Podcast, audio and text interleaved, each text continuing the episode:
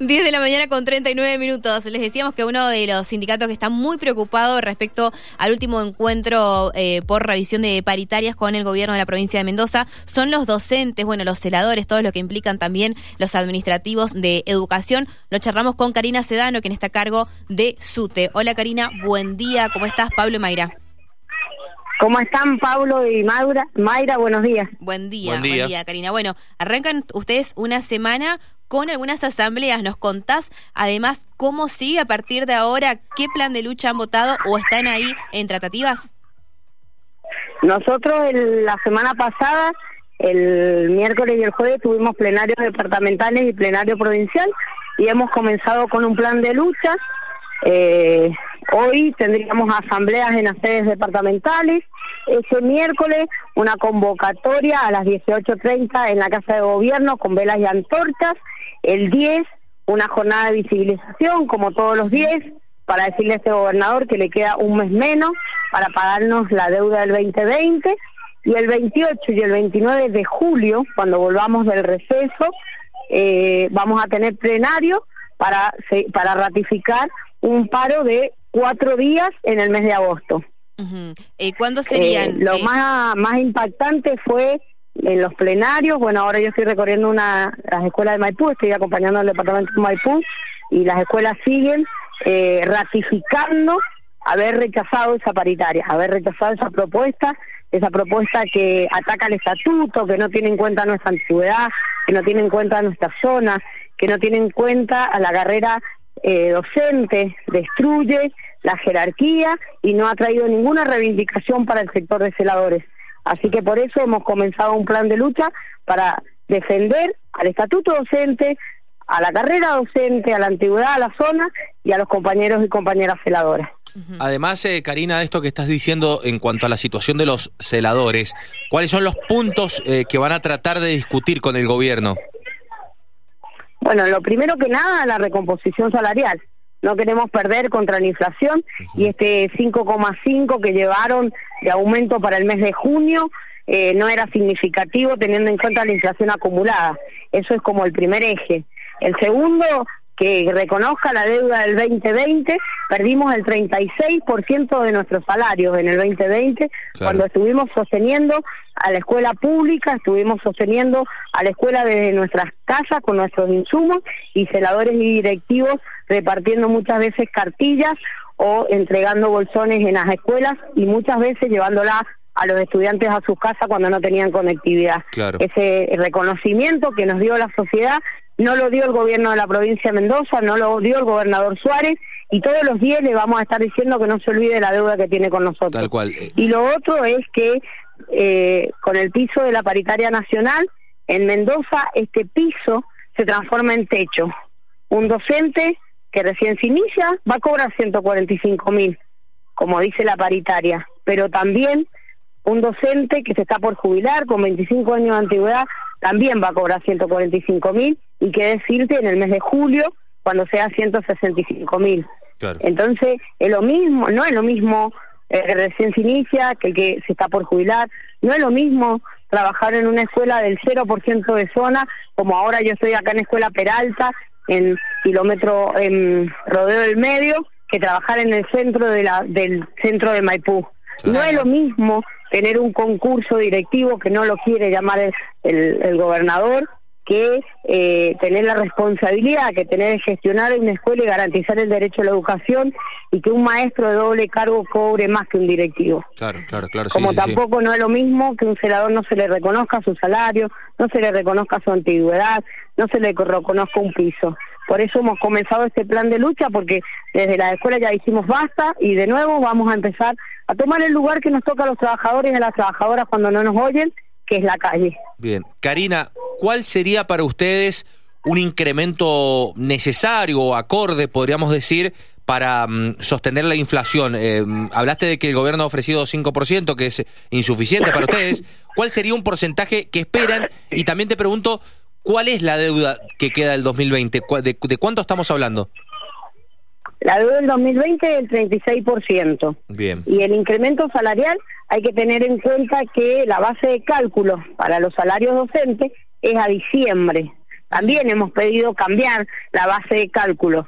Si el gobierno de la provincia cambiaría la base de cálculo, es decir, que viendo los aumentos salariales desde este semestre hacia adelante sean al salario de junio, también tener una recomposición salarial. ¿Por qué? Porque la inflación acumulada a diciembre, ese 10,5 no es real, en realidad es un 4,5, porque es a diciembre y por inflación acumulada. Entonces también puede, puede tomar la definición de cambiar la base de cálculo, que, que la base de cálculo para los aumentos de julio sean a junio y tener una recomposición salarial. Eso es lo primero. Y después ver los índices de inflación. Claro, sí, tal cual.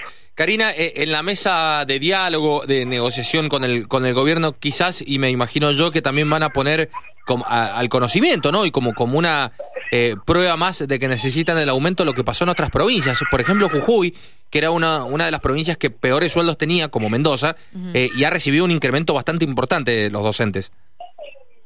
los maestros jujeños ellos lo que han recibido un aumento de la paritaria nacional, se ha garantizado el piso, los 145 mil a los que recién se inician y de ahí hacia arriba se han hecho como mm, escaleras o como escalones, de 0 a 10 años tanto, de 0 eh, de 10 años a 20 años tanto, así. Han hecho como escalones, eso es lo que estaba pasando en Jujuy. Lo que pasa que en Jujuy lo que siguen reclamando ellos es el blanqueo eh, los docentes jujeños tienen solamente su salario, de estos 200 mil, por ejemplo, solo van a tener el 36, 36 mil 520, creo que era algo así, el básico, es lo único que ellos tienen en blanco. Nosotros en Mendoza, por la lucha de los trabajadores docentes y de los celadores, tenemos todo el salario en blanco. Por eso eh, es algunas cosas que son dispares con Jujuy, pero eso no quita el valor y la lucha que han hecho los jujeños para seguir pidiendo este blanqueo salarial. Ellos tienen mucho, mucho, bueno, el 80 casi por ciento de su salario en negro. Em, Karina, vos nos decías, eh, un, trabajador que lleva años de antigüedad está ganando casi lo mismo que alguien que recién ingresa.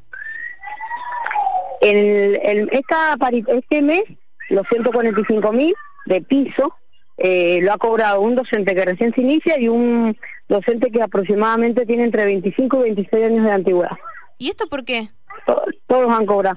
Y porque al no tener el reconocimiento, primero del 2020, segundo, porque al no tener, eh, al, al, haber tenido tanto desmedro nuestro salario, eh, de 130 mil pasaron a 145 mil, ¿sí? Pero no ha habido ni un aumento, ni una mejora en antigüedad, ni una mejora en la zona. Entonces, ¿qué pasa? Se empieza a producir un achatamiento. No te quiero decir que va a pasar el mes que viene cuando sea 165 mil. Ahí creo que todos vamos a cobrar 165 mil y ahí es la destrucción. Este gobierno nos está llevando a la destrucción del, del ítem en antigüedad, a la destrucción del ítem en zona y a la destrucción de la carrera docente. Este mes, por ejemplo, aquellos que pudieron cobrar más, quizás, que, que a algún ítem se les ha sumado, ¿cuánto es el máximo que puede cobrar un docente con un, con un cargo? Y lo que pasa que, que es re difícil decírtelo, porque acordate que tenemos eh, un docente que tenga, lo máximo, máximo son 30 años de antigüedad, 150% de antigüedad. Y también las zonas. Por eso es re difícil que yo te diga con claridad eso, ¿me entendés? Por la disparidad de escuelas que tenemos con los que tienen mucha antigüedad. Estamos hablando 30 años. Pero, el, que recién inicias, inicia 145. 145. Y hasta 22 años, 145. Con zona y con antigüedad. Claro. Karina, em, te pregunto por las, más allá de lo económico, em, pero a través de esto, ¿cómo es la situación de las escuelas? ¿Está pasando algo similar a lo que pasa con los eh, médicos que quizás se van de la provincia? No en este caso los docentes irían de la provincia, pero quizás optan por algún otro trabajo. ¿Está pasando eso? ¿Hay falta de docentes eh, por toda esta situación económica y los malos sueldos? Sí, nosotros, si ustedes eh, toman la página que es el portal educativo, ustedes van a poder ver con claridad que para un llamado, eh, a veces hace un llamado y pasan 10 llamados, 11 llamados. Es decir, que en una escuela, eh, por ejemplo, en esa misma que estoy ahora, acá en, Maipú, en Maipú recién nos contaba la secretaria que ellas llevan el décimo llamado y no se ha presentado un docente. Porque es lo que yo te digo, si a mí me pagan 145 para trabajar en la, en la esquina de mi casa y 145 por irme una hora de viaje y me voy a la esquina de mi casa. Y, si es, me voy a la esquina de mi casa, porque están decidiendo algunos docentes de trabajar de otra cosa, que eso es lo peor. Eso antes no, pasaba. Está pasando como los médicos que se van a salud, no se van a San Luis, perdón, pero acá no están, no están eligiendo la docencia. Eso antes no pasaba, quizás cuando habían llamados en algunas escuelas no, no se llegaba a tantos llamados. Al revés, vos tenías las escuelas más alejadas eran las más codiciadas, porque eras el que te pagaban más. Por la zona, por la zona. Claro, eran las más codiciadas, ahora son las que menos trabajo, menos docentes se presentan. Claro, qué tremendo. Ahora, imagínate lo que es Upayata, imagínate lo que es Potrerillo, Malargüe. Eh, no, eh, esos lugares así son los lugares que menos docentes están yendo a trabajar. Antes casi todos los San Rafaelinos se iban a Malargüe, ahora eligen quedarse en San Rafael. Mm. ¿Y cómo, ¿Y cómo hacen los docentes? Por ejemplo, imagino una mujer docente que tiene su familia a cargo, ¿tiene que tomar varias horas? ¿Cómo, cómo hace hoy en día?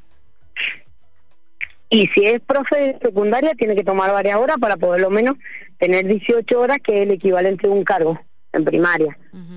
Sí, en primaria, en primaria, en inicial y en adultos, adulto primaria, ahí tenés cargos. En secundaria también tenés algunos cargos, lo que es todo equipo directivo, bibliotecario, preceptor. Todo lo que es cargo sería 145 mil y su equivalente son 18 horas. Mm. ¿Y ven como quizás un colapso también en el medio en la situación de, de salud de, de los mismos docentes?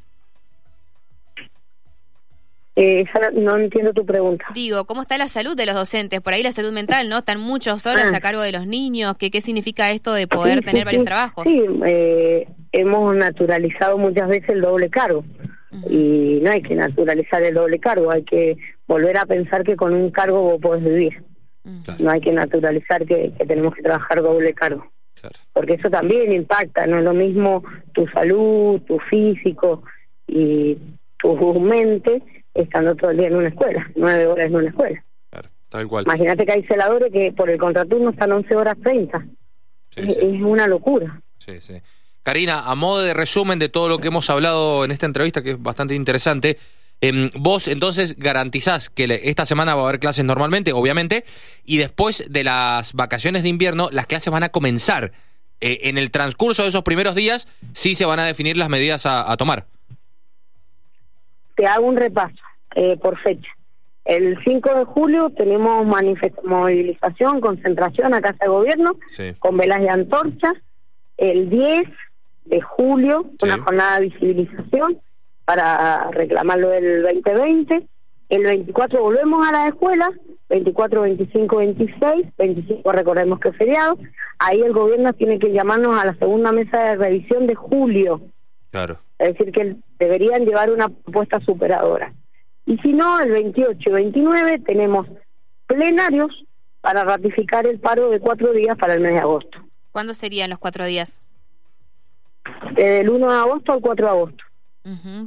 Bueno, eh, bueno, vamos a estar atentos entonces a toda esta situación, Karina. Dale, les agradezco y bueno, invito a los oyentes que sean trabajadores de la educación acercarse esta, esta tarde a las sedes departamentales que va a haber asamblea, acercarse este miércoles, debemos volver a salir a la calle, debemos volver a defender eh, nuestro salario, a defender el estatuto, a defender al sector de celadores y celadores, y solamente lo podemos defender con unidad y en las calles. Así que el 5 nos juntamos en Casa de Gobierno, el 10 estén atentos con los delegados escolares para ver dónde nos juntamos, y el 24 debemos volver a las escuelas pensando qué hacemos si no tenemos una propuesta superadora. Así que el 1, 2, 3 y 4 de agosto tenemos que ir construyendo el paro pensando que tenemos que defender nuestro salario, nuestro estatuto y a los celadores. Un abrazo grande, buena semana. Gracias a ustedes por la comunicación.